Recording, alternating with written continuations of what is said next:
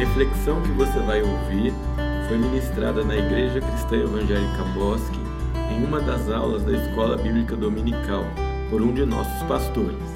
Ouça, medite e deixe a palavra de Deus mudar sua mente e seu coração. Muito boa semana que passou. Nós algumas iniciativas pipocaram e foram muito interessantes. Nós tivemos um grupo aí memorizando versículos relacionados à igreja. E ontem os nossos adolescentes começaram um plano de leitura bíblica também relacionado à igreja. E interessante acompanhar os comentários que eles estão fazendo, porque é um plano no aplicativo. Cada vez que passa um dia, uma leitura, eles podem fazer comentários, não é? Então a gente tem por certo que os adultos apreendem aquilo que nós estamos falando. Mas é muito bom ver os adolescentes já assimilando isso. E eu queria contar para eles uma história que eu entendi aos meus 11 anos de idade que crente precisava ter compromisso com Deus. E os meus pais não iam muito na igreja. Só que eles me deixavam ir sozinho também, né? E aí eu arrumei uma igreja que ficava perto de casa para poder ir sem os pais. O pastor Celino estava falando aqui dos pais levarem as crianças. Mas achei uma igreja perto de casa que eles deixavam ir caminhando para lá, com eles ou sem eles. E é muito bom vê-los. Eu vi ontem alguns comentários no plano de leitura bíblica que eles fizeram que alegaram muito meu coração, especialmente na área de ter compromisso com Deus, compromisso com testemunho, ser sal e ser luz, ser igreja. Isso é muito especial. Nosso foco hoje é a igreja e a palavra. Fiz um cálculo, se nós levarmos em conta, a igreja do Bosque começou antes, mas se nós levarmos em conta os quase 25 anos que o pastor Evaldo completa aqui no, na, nos próximos meses aí, então, e se eu calcular apenas sermões de domingo de manhã, domingo à noite e quarta-feira à noite, foram pregados nesse púlpito cerca de 3.900 sermões. Se eu incluir aqui é, as reuniões de segunda, quarta e sexta, foram pregados nesse púlpito mais ou menos 6.500 sermões. Não estou contando casamento, funeral, aniversário, que é nosso costume também, é, reuniões de ministérios, que também é nosso costume faz parte da nossa maneira de ser igreja, pregar a palavra em cada uma dessas oportunidades. Então, se a gente pegar um número mais baixo, então, para ficar mais amigo, vamos pegar aqui 3.600 sermões, divididos pelos 25 anos, dão 156 sermões por ano. Você vai dizer, ah, eu não estou aqui há 25. Então, se você está aqui como eu, há mais ou menos 10, não é? foram pregados nesses 10 anos de Igreja Cristã Evangélica do Bosque, e que eu tive a oportunidade de ouvir 1.560 sermões. Né? Vamos contar que você veio aqui em 50% desses, dando uma colher de chá para você, chutando baixo. Você ouviu cerca de 800 sermões, 700 sermões. Vamos colocar aqui 800 sermões, não é? mais ou menos em, em 10 anos. Estamos dizendo aí de 80 sermões por ano, mais ou menos. Também não estou contando aulas de escola bíblica dominical, estou contando apenas os momentos em que os pastores vêm aqui à frente e pregam sermões. Estamos numa média baixa tratando de 800 sermões. Isso dá para você uma ideia de como é importante a pregação da palavra de Deus nos cultos públicos da igreja e que é, grau de responsabilidade isso traz para você isso traz para nós que temos a responsabilidade de pregar a palavra de Deus. Então, hoje, quando nós formos trabalhar essa questão da palavra, nós vamos trabalhar no seu engajamento pessoal a ouvir a palavra de Deus, nós vamos trabalhar no seu compromisso em zelar pela vida daqueles que pregam a palavra de Deus. Eu queria que você lembrasse que a Bíblia não é suave e não é, é delicada quando ela trata daqueles que ensinam. Então, várias vezes quando ela, ela aplica verdades a respeito daqueles que ensinam a palavra, é, ela é bastante incisiva e bastante intensa. Então, nosso compromisso como crentes com a palavra não é só de ouvir e praticar a palavra, vai além passa pelo cuidado, pelo carinho, pela atenção, pela oração que nós temos por aqueles que são separados por Deus para semanalmente estarem à frente da igreja e pregarem a palavra de Deus. Então, nós vamos tratar também esse aspecto, como é que nós lidamos com isso a respeito disso. Vamos perceber um pouquinho na história da igreja como é que a palavra era importante. E hoje de manhã eu vou enfocar a minha palavra com vocês na exposição do que é expor a palavra. Ficou redundante, mas foi de propósito. Tá? Ah, nós pregamos aqui expositivamente, ou seja, mesmo quando nós escolhemos um tema, nós temos um texto que vai nos guiar. É, eu pessoalmente preciso confessar para vocês que se me chamam para pregar sobre um tema e eu não acho um, um texto para falar sobre isso, é um, bastante desconfortável. Porque a gente não quer, quando vem aqui, falar a nossa palavra. Toda, todo o tempo de oração que nós temos durante a semana, enquanto nós pensamos o que Deus quer falar à sua igreja, passa pela grande responsabilidade de ouvir a palavra de Deus. Não sei quantos de vocês têm ideia de quantas horas são necessárias para pregar um sermão de 30, 40 minutos. Vocês têm? Quantas horas vocês acham que a gente precisa com um texto bíblico para passar 30 minutos aqui no púlpito? É, imagina isso, certo? A gente tem, você tem que imaginar que nós precisamos de um mínimo de 6 a 8 horas com um texto bíblico para passar aqui na sua frente de 30 a 40 minutos. Não quer dizer de 6 a 8 horas lendo o mesmo texto bíblico, certo? Quer dizer de 6 a 8 horas entendendo a verdade do texto, entendendo a verdade à luz de tudo que está em volta dele, entendendo que outros na história da igreja inteira já falaram a respeito desse texto, discernindo depois o que é que de todos esses ensinamentos o Senhor quer aplicar na nossa vida e na vida da igreja. Então, não é só um exercício intelectual, é também um exercício espiritual, é também um exercício de coração, ah, e é um investimento enorme.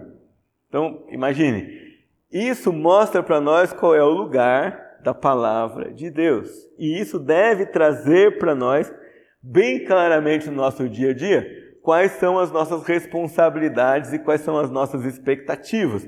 E o que é que nós fazemos com toda essa riqueza? Estava fazendo essas contas e estava pensando assim: puxa, depois de fazer essas contas, eu tenho que responder diferente ao irmão que chega para mim e fala assim, pastor, tem algum material para estudar a Bíblia? É, peraí, vamos, vamos revisar as contas, não é? Nós temos algum tempo já gravando podcast. Se você nos der mais alguns anos, significa que você vai ter algumas centenas de sermões em áudio para ouvir. É, se nós formos calcular aí 40 minutos em média para cada sermão, 30, 40, às vezes um pouquinho mais, pega a média de 40 minutos, umas duas, três centenas de sermões, você tem muitas horas, muitas horas de audição da palavra de Deus. Você tem muitos recursos para lidar com a palavra de Deus e para mostrar como a palavra de Deus é importante na sua vida. Aliás, alguns irmãos perguntaram, então a partir de amanhã vocês já têm essas aulas no mesmo lugar que vocês têm os sermões dominicais. Então, essas seis aulas que virão pela frente estarão lá separadas de uma playlist para você se localizar mais fácil. Ah, vamos começar imaginando que a igreja nasce da palavra de Deus e ela é o centro do ensino na igreja. Então, se você perguntar o que, que nós queremos ensinar aqui, nós queremos ensinar a palavra. Ah, pastor, mas o artesanato nas, nas terças-feiras à tarde, ele ensina artesanato. Ensina, mas também ensina a palavra de Deus. Por meio de devocionais, por meio de músicas e por meio do testemunho dos irmãos, das irmãs que estão ali convivendo com aquelas que vêm aqui aprender artesanato e testemunhando da palavra de Deus. Nossa, terças à tarde vem um monte de crianças aqui estudar, e terças de manhã, português e matemática. Sim, elas estudam português e matemática, literatura, mas elas ouvem todas as tardes, uma exposição da palavra de Deus em sequência cronológica. Agora nós já estamos chegando ali nos primeiros mártires do cristianismo. Começamos lá em criação, estamos ali já nas histórias de Atos, começando aí a nos aproximar da ideia do capítulo 8, perseguição, Estevão e outras coisas mais. Poxa, nós estamos estudando na escola dominical o que? A palavra de Deus. Nós temos é, nossos cultos. Qual é o centro dos nossos cultos? Se nós temos que sacrificar tempo, nós sacrificamos tempo de outros tempos, mas nós guardamos o tempo da exposição da palavra de Deus. Então, ela é o centro do ensino na igreja. O... Se você tiver uma excelente ideia, você vai chegar para o pastor Evaldo e dizer assim: Pastor, eu tenho um projeto, eu tenho uma excelente ideia para aplicar aqui na igreja. O que é que nós vamos procurar? Ah, o que o pastor vai procurar quando você apresentar isso? Se há a palavra de Deus em algum momento sendo ventilada, sendo trabalhada nesse projeto. Sábados de manhã, nossas crianças vêm jogar futebol aqui. Mas entre um exercício e outro, há um momento em que elas sentam e ouvem uma parte, uma devocional, a exposição, a leitura, a explicação da palavra de Deus. Então nós precisamos saber, a palavra é o centro do ensino na igreja. Quanto mais espaço a palavra de Deus ocupa, menos espaço as nossas opiniões têm. Quanto mais espaço a palavra de Deus ocupa, quanto mais a palavra de Deus é falada, menos o nosso querer é, ganha espaço. É como se ela vai suprimindo para outros lugares. Queira Deus não para dentro de nós mesmos, né? mas para fora de nós também, aquilo que não é de acordo com a vontade de Deus. É por isso que ela é o centro do ensino. E todos nós, quando nos prostramos ou nos chegamos diante da palavra de Deus, nós temos um pouco daquilo que é próprio nosso, expulso do nosso coração, da nossa mente e da nossa conversa e da nossa agenda e da nossa vida. Quando nós temos programas de ministério, seja de crianças, jovens e adolescentes, nós nos preocupamos com o quê? Com a palavra de Deus. Quando nós vamos cantar músicas, o que nós procuramos? Privilegiar, privilegiar músicas que cantam a palavra de Deus, que expõem verdades da palavra de Deus. Então, é o centro, é ela que deve governar as nossas atividades. Ano passado o Docmus achou uma música muito bonita. As vozes eram muito bonitas, o instrumental era muito bonito. Mas depois de dois, três ensaios, a gente leu a letra e falou, mas o que, que essa letra diz? E ninguém conseguiu explicar. Eu estou lá, né? Ninguém conseguiu explicar. Não fazia muito sentido. Ainda a gente diz, então a gente não canta, porque a gente não quer cantar. Coisas que não fazem sentido à luz da palavra de Deus, ou coisas que não expressem ou não preguem a palavra do Senhor. Ela tem que ser o centro daquilo que nós fazemos, o centro da nossa vida, o centro do ensino na igreja. Por ensino, você precisa entender tudo o que a gente faz aqui. Os momentos principais, o momento principal que nós vamos focar hoje é o púlpito. Porque nós vamos trabalhar a ideia de que o púlpito é a voz de Deus para a igreja como corpo. O púlpito é a voz de Deus moldando a nossa vida como grupo.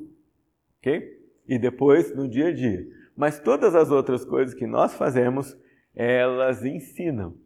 Maneira que as nossas crianças nos veem nos portar aqui no, no, no culto, a maneira que os nossos filhos veem vocês cultuarem a Deus, como vocês se portam diante da palavra de Deus, é, ela tem essa responsabilidade.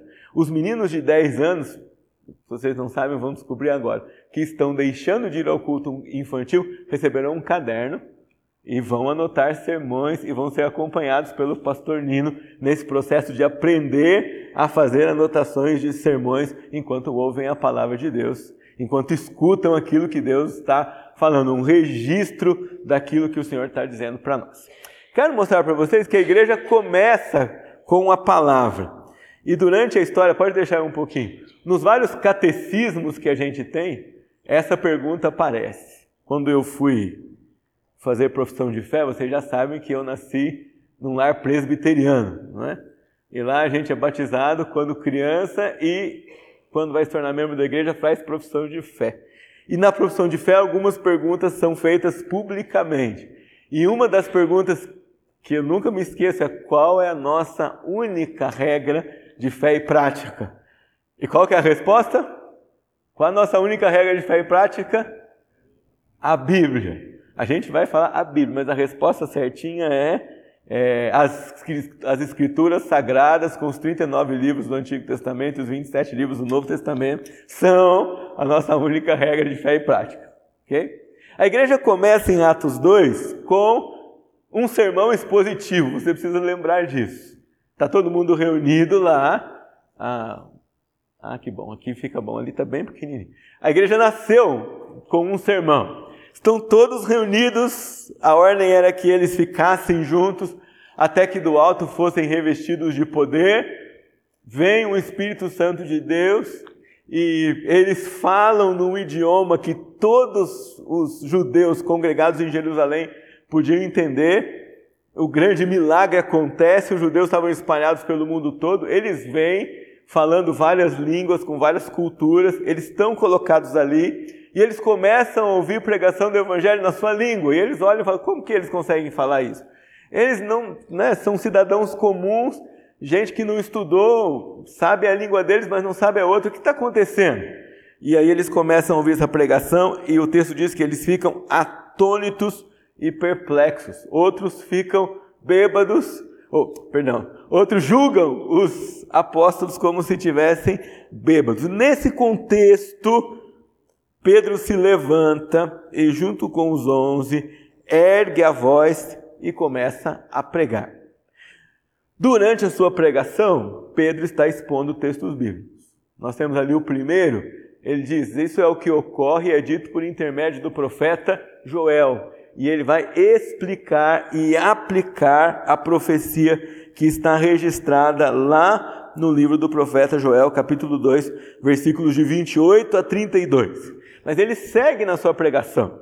E enquanto ele explica que naquele dia se cumpria o derramamento do Espírito Santo, que naquele dia Deus mostraria que na sua igreja não tem casta, não tem classe social, não tem patente, fala até sobre os servos derramarei o meu Espírito. Então, Deus trabalha em todos e por meio de todos, sem distinção de raça, língua, nação, idade, posição social ele prega, deixa isso bem claro.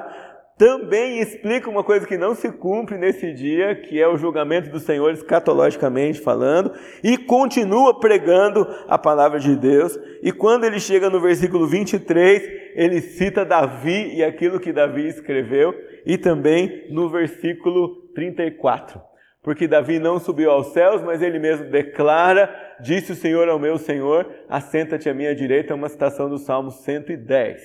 Então veja que cada hora que Pedro vai fazer uma afirmação teológica e nova a respeito disso que ele está dizendo, ele não faz isso fundamentado em nada, ele faz isso fundamentado nas escrituras que ele tinha à sua disposição. E as escrituras que ele tinha à sua disposição eram os 39 livros do Antigo Testamento. O primeiro evangelho que foi Marcos vai aparecer em forma escrita no ano 50 depois de Cristo. Se Jesus sobe ao céu no ano 30 aproximadamente, nós temos aí 20 anos em que a igreja vai lidar com tradição oral, ensino apostólico e a, as escrituras do Antigo Testamento explicando e aplicando isso ao seu povo. Então veja, não faz sentido uma igreja que não prega a palavra à luz da história da própria igreja. Porque a igreja nasce por causa da pregação da palavra. Os irmãos vão se reunir e a principal coisa que acontece aqui é uma preocupação em que eles entendam o cumprimento das profecias do Antigo Testamento, como Jesus é o perfeito cumprimento de tudo aquilo que foi registrado em todo o Antigo Testamento. Se você disser assim, pastor, qual é a coisa que nós não podemos tirar de jeito nenhum do cenário da igreja? A pregação da palavra. Ela é está no DNA, é um dos principais cromossomos daquilo que nós entendemos pela própria palavra de Deus como igreja. E nós aprendemos isso com os nossos ancestrais, não é? Israel. quando se reunia com o povo de Deus no Antigo Testamento, tinha como centro a palavra de Deus. A, o ritual da sinagoga tem como centro a palavra de Deus. Se você vai a uma sinagoga messiânica, o que mais você faz nesse ritual é ler a palavra de Deus, porque são os judeus que recebem Jesus como Messias. Eles leem uma porção da lei, uma porção dos profetas, uma porção do Novo Testamento e ainda tem um sermão. Você pode ver como é, esse, isso está dentro, muito dentro daquilo que é a igreja do Senhor Jesus. A igreja nasce por causa da palavra e ela nasce na pregação da palavra e ela se desenvolve com a pregação da palavra. Ah, quando chega no capítulo 6, nós temos um problema aqui na igreja. E os irmãos têm de criar a mesa administrativa né, e executiva da igreja de Jerusalém. Porque as famílias começam a reclamar que havia um problema no atendimento de um certo grupo, né?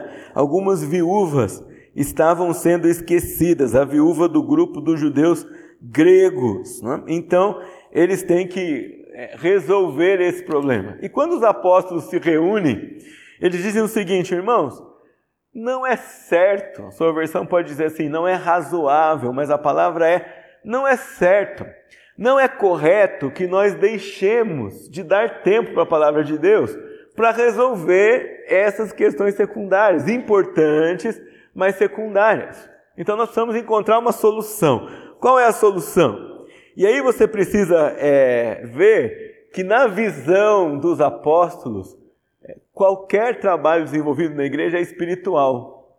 Você dizer assim, ah não, pastor, mas eu só vou ficar na portaria. É um trabalho espiritual mas eu só vou ficar no computador passando os slides na hora do, do louvor. É um trabalho espiritual. Eles estavam agora aqui destacando homens para servir as mesas. E olha só o que ele vai dizer: nós não vamos abandonar a palavra. Por isso, irmãos, vocês vão escolher sete homens para fazer esse serviço. Mas olha a qualidade deles, meus irmãos. Eles devem ser homens de boa reputação. Atos 6, 3. Devem ser homens cheios do espírito de sabedoria, para os encarregarmos desse serviço. Então, mesmo que estes sete homens não fossem ser os pregadores da palavra na igreja em Jerusalém, eles iam servir as mesas, mas deviam ser homens de boa reputação e homens cheios do Espírito Santo para servir as mesas. Não é o nosso assunto hoje, mas a gente abre um parênteses e diz: você deve ser um crente de boa reputação e cheio, cheio do Espírito Santo, pra, seja qual for o serviço que você vai desenvolver aqui na igreja. Ainda que seja algo que ninguém vê. Pastor, eu vou colocar bateria no relógio. Eu vou tirar as folhas da frente, eu vou ficar no computador, eu vou servir a portaria, eu vou ficar no som, eu vou auxiliar professor de criança, eu vou fazer cartazes que nós vamos usar durante a semana, não importa, é um serviço na igreja, é um serviço para o Senhor. Você precisa ter boa reputação, ser um homem uma mulher cheio do Espírito Santo. E aí no versículo 4, os apóstolos dizem assim: Meus irmãos, quanto a nós, nós nos consagraremos à oração e ao ministério da palavra. A igreja nasce na palavra e o seu desenvolvimento mostra para nós como o ministério da palavra é importante e destacado em termos de investimento. Nós que temos o ministério como líderes da igreja de auxiliar o pastor, uma das funções que nós temos é tirar do caminho dele as coisas que o impedem de se dedicar ao ministério da oração e da palavra. Se apresentar para ele e dizer assim, pastor, o que é que nós podemos fazer para dar ao Senhor o privilégio de se dedicar ao ministério da oração e da palavra. A igreja nasce desse DNA. E quando os apóstolos tomam essa decisão, e quando o pastor se apresenta e diz isso, meus irmãos, eu preciso que vocês façam alguns serviços para que eu me dedique à palavra, nós precisamos olhar e dizer quem são as pessoas de boa reputação, cheias do Espírito Santo, que se apresentam para o serviço e que vão com esse serviço dar mais lugar ao ministério da palavra na igreja do Senhor Jesus. É necessário, disseram os apóstolos, nós precisamos fazer isso. Você pode percorrer todas as cartas paulinas sem medo de errar. Pode ir uma atrás da, da outra. Você vai perceber que sempre quando Paulo se dirige à igreja, uma das suas maiores preocupações é como anda a pregação do Evangelho e da palavra de Deus. Nós vimos isso no texto que o pastor pregou agora aqui no culto de manhã. Se alguém apresentar para vocês outro evangelho, seja considerado anátema. Não fica tão forte como na versão da linguagem de hoje, porque a gente não lembra o que significa anátema, né? Mas seja considerado maldito, condenado né? ao inferno, né? Seja considerado como alguém que não é. Eu tenho que perguntar para você: se você não conhece o verdadeiro evangelho, como é que você vai saber que o evangelho é falso? Se você não conhece a palavra de Deus, como é que você vai saber que uma heresia está sendo pregada? Se você não enxerga a vida sobre os holofotes dos conselhos do Senhor registrados na palavra de Deus, como é que você vai saber que o pecado aparece?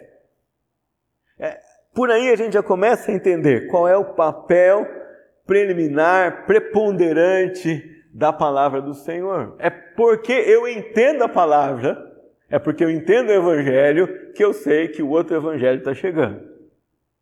Se eu não entendo a palavra, eu vou engolir o outro Evangelho facilmente. Se eu não entendo a palavra, eu vou engolir verdades, mentiras, vestidas de verdade. Essas são as piores, né? Mas elas são vestidas de verdade. Eu vou engolir, vou ter uma congestão espiritual, ou seja, paralisa tudo. Porque a, a coisa é bem simples. Aquilo que você entende e aquilo que você crê é aquilo que você é. Por isso que Paulo fica tão preocupado com os filipenses e fala para eles assim: olha, irmãos, se é alguma coisa que é puro, né, se é de boa fama, se algum louvor existe, se há alguma virtude nisso, seja isso que ocupe o vosso pensamento. Depois ele fala: e o que aprendeste de vistos em mim, isso praticai. Mas primeiro vem para cá. Daqui vem para a prática.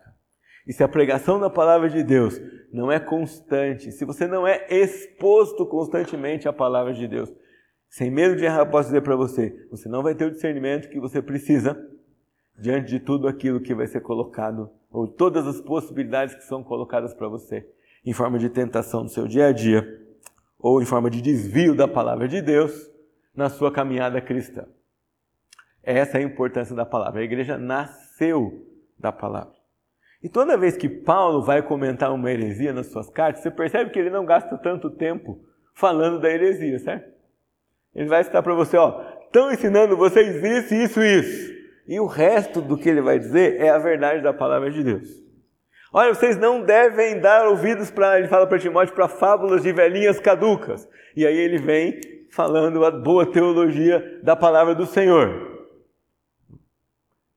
Nós nos ocupamos de pregar a palavra porque ela mostra para vocês quando a palavra não está sendo pregada. Só que não é mágica. Nossa tarefa é falar. E a tarefa de vocês, e eu quando estou sentado aí, é ouvir. Agora, ouvir na Bíblia nunca é só escutar. Ouvir nunca é só vibrar os tímpanos aqui, ok? Ouvir tanto no hebraico como no grego implica obedecer. O pastor citou aqui, Juscelino citou aqui Deuteronômio 6,4, ouve Israel, né, ouve os mandamentos.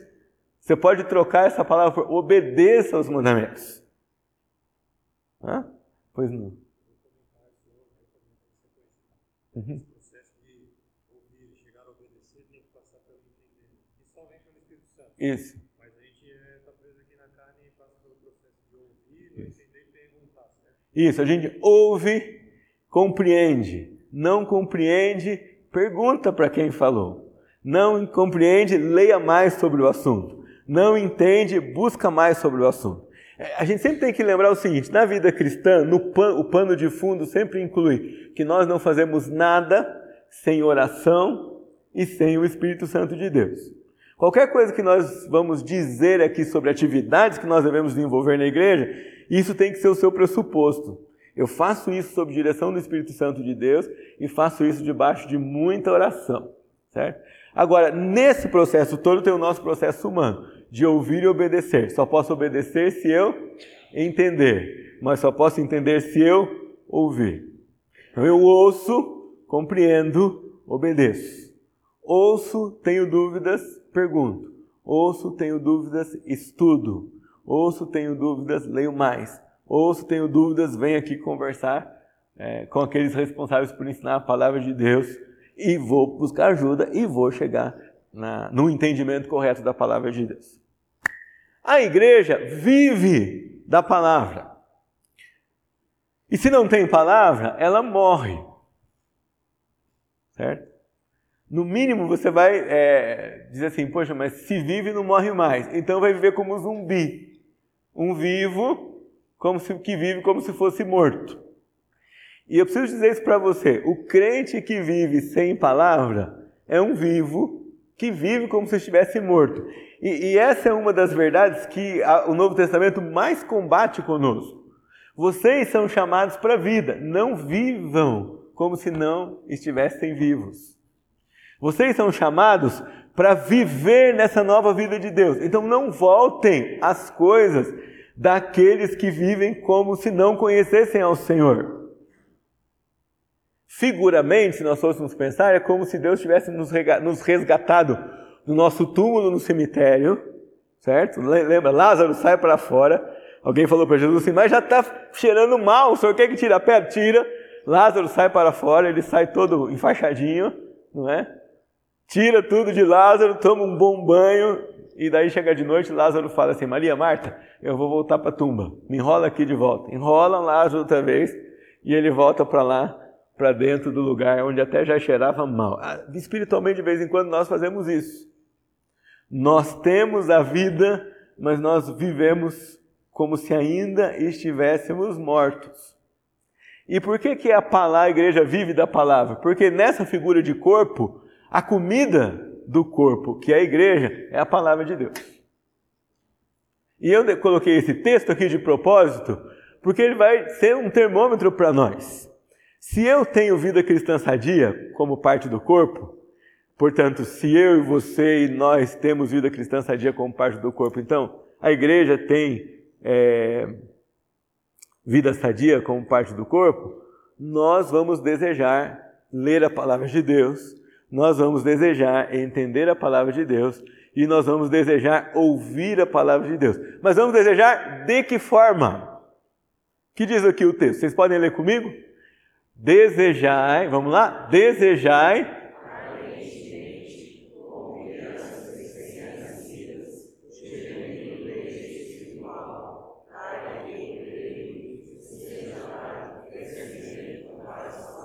Eu já preguei aqui três sermões, 1 Pedro capítulo 1. Então vocês já sabem que o contexto desse texto é a salvação. Pedro fala: vamos louvar a Deus que Ele nos regenerou para uma herança futura no céu Domingo passado ele nos guarda aqui no nosso tempo presente e quando as provações vêm, são para que a nossa fé seja purificada e mostrada aos outros para que ele receba a glória. Quando Pedro termina de falar tudo isso, ele fala: "Por isso, por causa dessa salvação tão preciosa, se despojem do pecado". O versículo que vem antes desse aqui é isso: "Se despoje do pecado, se dispa do pecado, tire o pecado da sua vida e desejem ardentemente, como crianças recém-nascidas, o genuíno leite espiritual.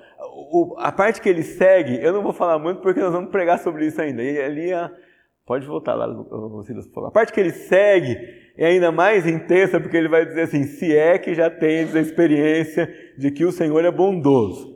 Então, veja que a ideia de, da palavra é um termômetro na nossa vida espiritual.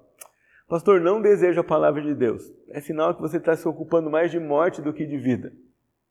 Pastor, não tenho vontade de ouvir a palavra de Deus. É sinal que você, espiritualmente falando, está pendendo mais para o túmulo do que para a vida vibrante com o Senhor Jesus no seu dia a dia. Vocês que já conviveram com o bebê sabem que quando o bebê quer comer, quer mamar, quando ele precisa do leite, não tem quem o cale. Nem a chuquinha resolve nos primeiros momentos, certo? Não adianta. É a hora do leite, ele quer o leite. E ele vai deixar isso bem claro para você. É essa figura que Pedro está usando para nós. Nós precisamos deixar bem claro que nós desejamos o genuíno leite espiritual. Por quê? Porque é por ele que é nos dado o crescimento da salvação. Como será que seria se Deus nos desse uma visão agora aqui e nós enxergássemos vocês como seres espirituais, certo? Então, aqueles que são bebês, bebês. Aqueles que são adolescentes, adolescentes. Que são mais maduros, maduros. Como é que será que seria a configuração dessa igreja? É, quantos bebês nós teríamos de acudir? Agora, claro, na vida normal, você olha para um bebê e você pergunta assim, quantos meses ele tem, né? No máximo, quando ele cresce um pouquinho, quantos anos tem o seu bebê?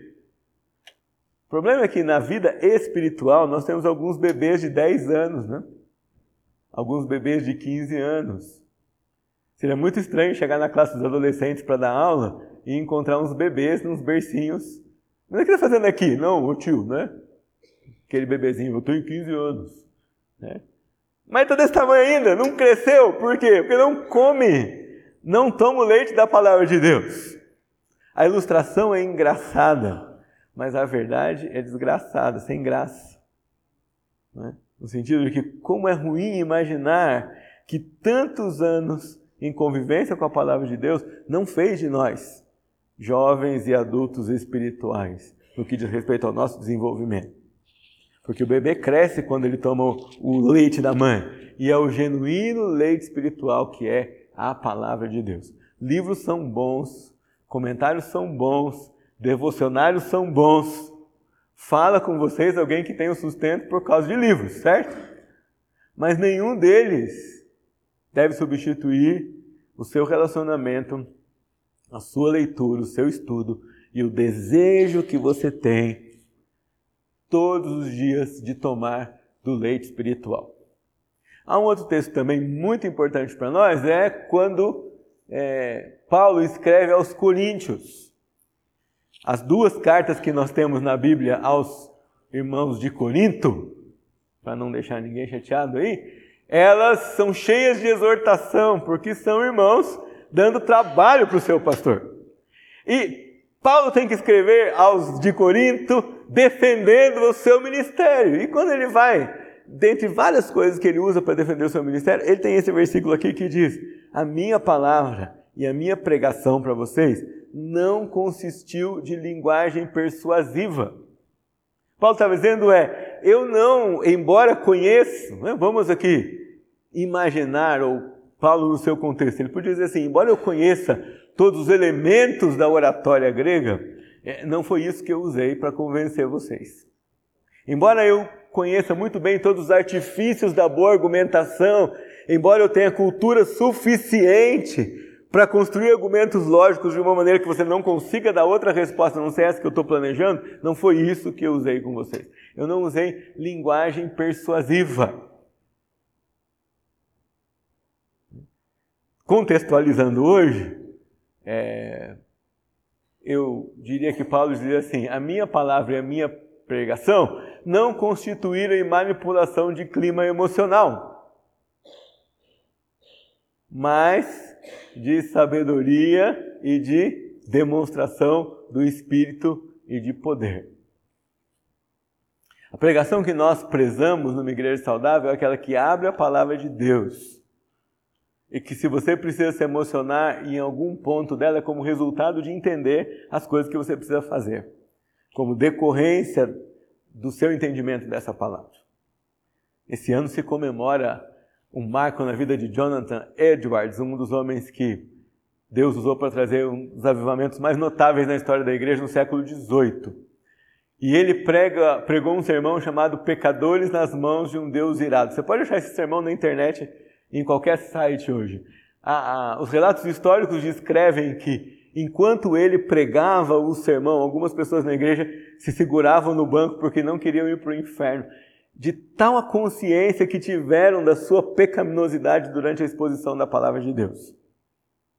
Então, se nós temos que sentir alguma coisa, se nós temos que demonstrar alguma coisa, se nós vamos nos constranger com alguma coisa, não é por causa de uma linguagem persuasiva, não é por causa de alguma técnica é, de motivação, não é por causa de algum elemento extra que a gente vai trazer para a pregação, não, é por causa do nosso entendimento a respeito da verdade do Senhor.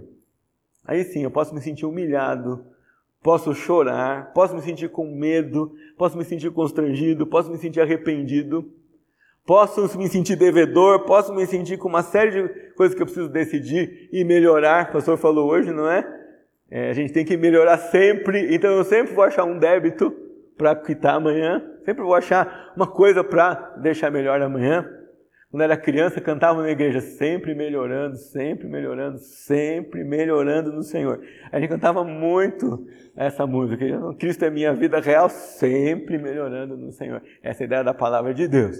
Nós vivemos da palavra de Deus. Eu tenho que dizer para você, meu irmão, se você não lê e não estuda a palavra de Deus, você está hum, como que morto espiritualmente. Não estou dizendo que você não está salvo embora você deva refletir um pouco sobre isso. Mas estou dizendo que se você é salvo e não tem vida com a palavra de Deus, você vive como se não fosse. Um zumbi espiritual. Um morto vivo. Ou um vivo que vive como se fosse morto. Vamos seguir.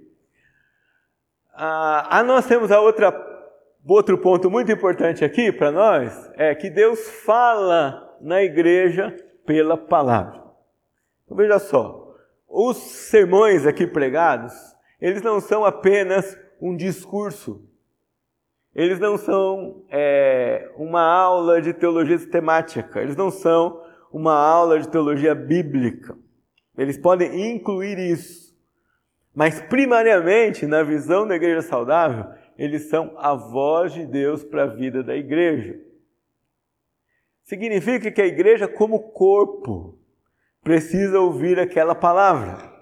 Sim, pastor, mas olha, eu, eu ouvi 100%, mas eu consegui aplicar aqui na minha vida 40%. Mas a questão não é você sozinho, amado irmão.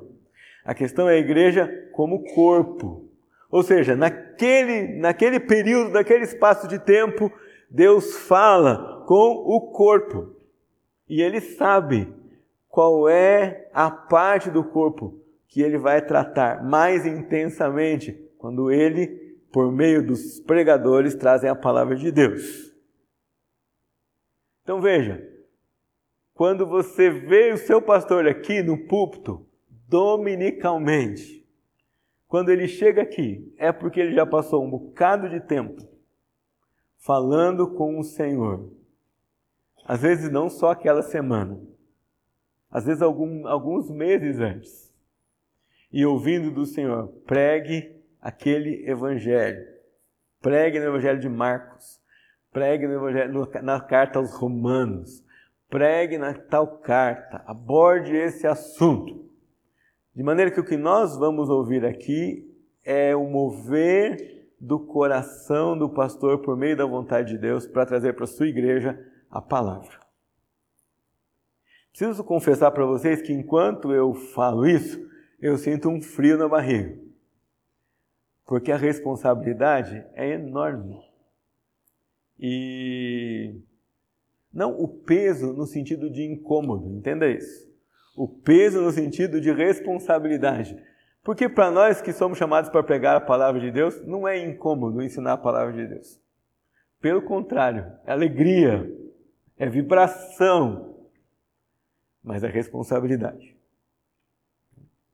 Quando nós chegarmos diante do Senhor naquele dia, Ele vai dizer para nós assim: olha, o que vocês ensinaram para aquelas ovelhas que eu confiei a vocês no seu pastoreio? E você pode ter certeza, quando nós chegamos aqui, nós não chegamos aqui depois de cinco segundos de oração no sábado à noite. Nós chegamos aqui depois de algumas semanas, se não alguns meses, de conversa com o nosso Deus, de leitura da palavra e dizer como é que é mesmo, que nós temos que dizer, como nós vamos falar. Isso deve trazer para você certa segurança de muitas coisas. Quando nós subimos aqui nesse púlpito, nós não estamos dando indireta para ninguém. nós estamos dando direta para o corpo todo. Né? Porque nós vamos ouvindo aquilo que o Senhor queria dizer. Não tem recadinho travestido de nada aqui. Tem um recado de Deus para todo o corpo. O fato é que de vez em quando a gente é crente guarda-chuva, sabe como é? Ah, o sermão começa, a gente abre o guarda-chuva e fala: ah, se fulano ouvir, isso é pequeno, que pena que fulano não está aqui. O outro está dando aula. Irmão, fecha o guarda-chuva, o sermão é para você. E você tem que perguntar: é, o que é que eu tenho que fazer como obediência disso que o Senhor está falando para o corpo? Ah, pastor, eu não consigo concordar. Então, ore um pouco mais. Leia um pouco mais aquele texto bíblico. Estude mais. Converse com a gente. Você precisa entender melhor. Entenda, porque se não entender, não obedece. Paulo diz para Timóteo assim: prega a palavra. E como ele continua? Insta. Ele está dizendo assim: prega a palavra. Se você perceber que deu certo, faz de novo, é isso? Não. Ele está dizendo: prega a palavra. Insiste. Certo? Continua. Quer seja oportuno, quer não. Eu me lembro, nunca me esqueço do meu professor de pregação. Ele diz assim: meu irmão, você é um pastor. Onde quer que você for e disserem para você fala, você só tem uma coisa para falar: é a palavra de Deus. É? E eu me lembro que ele contou que foi uma formatura com a Bíblia, não é? E, disser, e chamaram ele para falar. E ele ficou no cantinho com aquela Bíblia. Ele já dizia para nós: o, em ocasiões especiais, o pregador tem comportamento especial. De propósito, leva a Bíblia na mão, segura a Bíblia na mão, sobe, abre a Bíblia e fala, não importa onde seja. Vai falar na Câmara de Vereadores, vai falar a palavra. Vai falar no funeral, vai falar a palavra. Falar formatura, falar a palavra. E no culto é a palavra de Deus. Insta, prega, quer oportuno, quer não. Corrige, repreende, exorta com toda longanimidade e doutrina. Prega a palavra. Quando Deus nos chama, Ele diz para nós: prega a palavra. E se nós não pregarmos a palavra, nós seremos desobedientes. Prega a palavra, quer seja oportuno, quer não. Prega a palavra, quer seja agradável, quer não. Prega a palavra, quer as expressões do povo sinalizem alegria, quer não. É essa a ordem que Paulo está dizendo para Timóteo. Vai lá e fala. De vez em quando, você precisa trocar de lugar com a gente, só colocar na pele do pregador, sabe? Você já olhou para Jonas, por exemplo, quando Deus fala para ele, vai lá e prega para aquelas pragas de Nínive, não é? Será que você pregaria é, para as pessoas que foram mais cruéis com seus queridos? É, Jonas não tinha medo, ele tinha ódio mesmo. Né? E vai lá, Jonas, você vai pregar. E por que, que Jonas não queria pregar? Porque ele sabia que se ele pregasse a palavra, poderia ter efeito se assim Deus quisesse. Já pensou, pastor Evaldo? Ele prega o sermão de uma frase. Só repete uma frase o tempo todo na cidade. E todo mundo se arrepende. E Jonas fica chateado, minha gente, não é? Por quê? Ele estava lidando com essa ideia de prega a palavra, quer seja oportuno, quer não. Prega a palavra, quer seja cômodo ou não, quer seja fácil ou não. Há algumas lições para nós sobre a pregação expositiva mostra que ela salienta a verdade bíblica de uma passagem da Bíblia. A verdade bíblica de um versículo, isso é, isso é o que nós queremos aqui. Eu queria sugerir para vocês algumas coisas pelas quais nós deveríamos ouvir atentamente os sermões aqui na igreja. Primeira, devemos ouvir as Escrituras primariamente para conhecer a voz de Deus e a mensagem de Deus reveladas na palavra. Ah, pastor, mas e minha vida devocional? Eu não ouço a voz de Deus? Você ouve também, mas lembra, você é parte do corpo. E quando a igreja se reúne, você ouve a voz de Deus para o corpo. Conhece a vontade de Deus. Lembra que uma igreja saudável é a que luta para ficar ao lado de Deus e que luta para fazer a vontade de Deus? Só dá para fazer a vontade de Deus se nós conhecemos a mensagem e a vontade de Deus reveladas na Sua palavra. Próximo. Devemos ouvir pregações expositivas porque isso nos ajuda a cultivar a fome sobre Deus. Jesus diz: Bem-aventurados aqueles que têm fome e sede de justiça e fome de né, jovem. Os que, nós que temos filhos aí entre 13 e 18 anos, sabemos que eles sempre têm fome, certo? Sempre querem algo, está na hora de comer, está na hora da sobremesa, está na hora da comida. É essa fome que ouvir sermões deve cultivar. Eu quero mais. Mas já acabou. Mas não tem mais. Ah, domingo que vem tem a continuação. Eu quero estar tá aqui. Eu venho ouvir. As pregações nos ajudam a cultivar a fome de Deus. Eu quero ler mais a Bíblia. Eu quero ler mais esse texto. Eu quero entender mais esse assunto. Eu não quero ter dúvidas sobre isso que o pastor falou hoje à noite. Fome sobre Deus. Ouvir pregações positivas nos ajuda a focar em Deus e segui-lo. Nos ajuda a priorizar o Senhor. Põe um podcast no seu carro, vai ouvindo. Vai caminhar, põe um podcast no seu celular, ouve. Né? Pastor, eu queria muito fazer mais culto doméstico, mas eu não sei o que dizer. Põe lá a sua família toda, liga o podcast e escuta. Ouvir nos ajuda a nos focar em Deus e segui-lo. Irmãos, se nós não fizermos assim, nós vamos nos focar em outras coisas e vamos seguir em outras coisas. Porque nós nunca nos focamos em nada e nunca seguimos ninguém. Nós vamos atrás de alguma coisa. E a pregação nos ajuda a focar em ir atrás do Senhor e da sua vontade. Ouvir pregações expositivas protege o evangelho e nossa vida contra a corrupção, a nossa vida da corrupção. Ouvimos isso hoje aqui de manhã. Se nós queremos saber qual é o verdadeiro evangelho, nós devemos ouvir constantes pregações sobre ele. Quando o falso evangelho chegar, eu sei, opa, isso não bate com o evangelho da palavra de Deus protege a minha vida, protege o Evangelho, protege a igreja. É a pregação que faz isso, pode passar. Ouvir pregações expositivas encoraja pastores fiéis. Aqui eu já vou mudando um pouquinho o meu ângulo sobre como você deve ser bom ouvinte. Além de todos esses benefícios aqui, quando você é bom ouvinte, você encoraja a vida daqueles que pregam a palavra de Deus para vocês. Você quer dizer assim, qual é um bom presente que nós podemos dar ao nosso pastor? Mostrar a ele que nós somos bons ouvintes daquilo que ele nos ensina.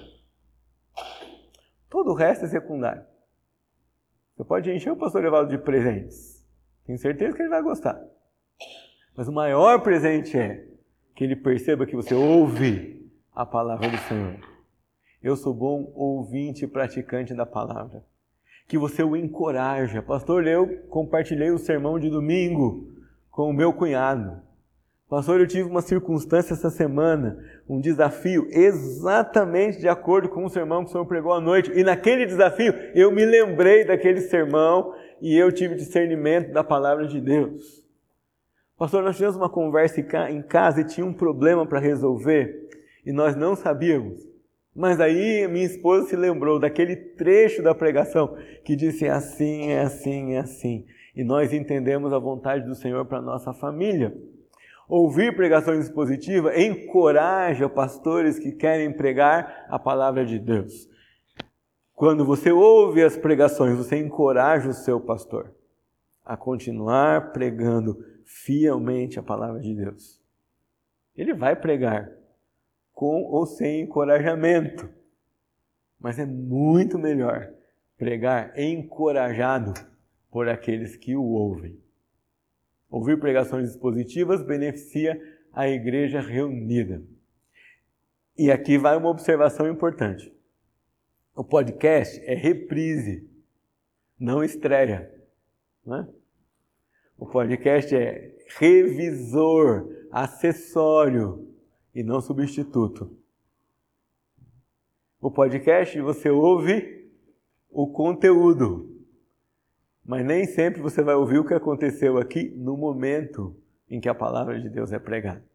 O que o Senhor fez aqui no momento enquanto a palavra de Deus era dita.